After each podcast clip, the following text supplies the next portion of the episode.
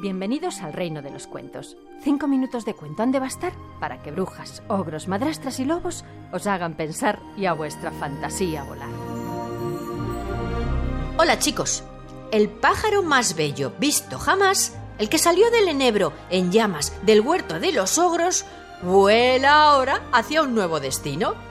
Mirad, se ha posado en un molino y allí, mientras la piedra del molino hace su trabajo, el molinero contempla embelesado la extraña ave, con su cadenita de oro y sus zapatitos ardientes, y escucha su canto, ese que dice Pío, pío, pájaro más bello nunca vi.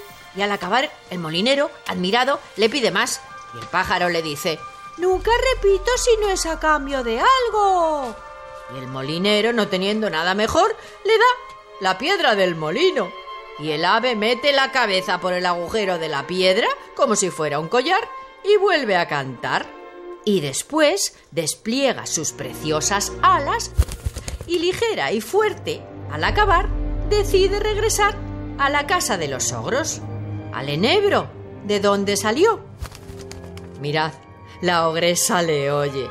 No le gusta su canto, que en su cabeza suena a fragor de tormenta.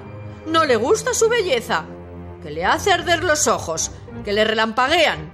Y sin embargo, el ogro, ogro, ogro, queda encantado y sale a escuchar. No vayas, ogresco, no vayas. Siento que va a ocurrir algo siniestro. Pero el ogresco ya está afuera mirando al ave que canta en una rama del enebro y que canta diciendo Mi padre me comió, pío, pío, y pájaro más bello nunca vio. Y al hacerlo, deja caer la cadenita de oro y el ogro entra en la casa con el botín. ¡Mira, mujer! ¡Mira que me dio! Entonces, la hijita de los ogros, envidiosa, sale a ver qué le puede dar a ella también y regresa al poco tiempo con unos lindos zapatitos rojos en sus feos pies, repitiendo Pío, pío, pájaro más bello nunca vi. Y se pone a bailar sin poder descansar.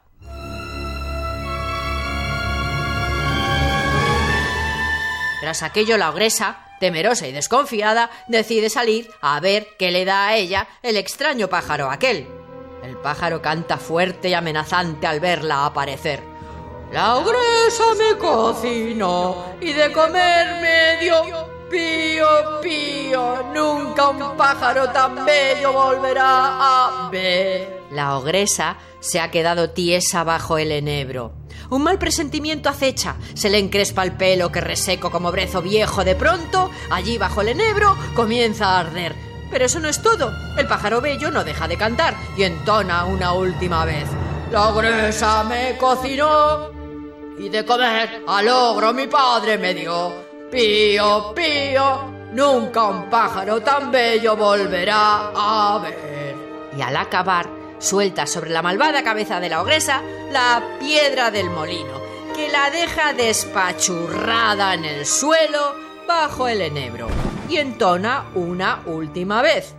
Nunca pájaro más bello volverá a ver. Mientras sus alas de fuego, la casa de los ogros prende.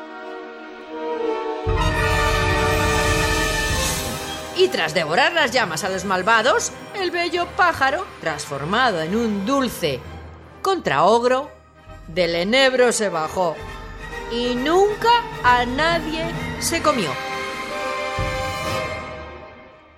El contraogro solo sopa de coliflor. Perfecta para la garganta de un contraogro cantor. Y aquí acaba el cuento. Otro en otro momento.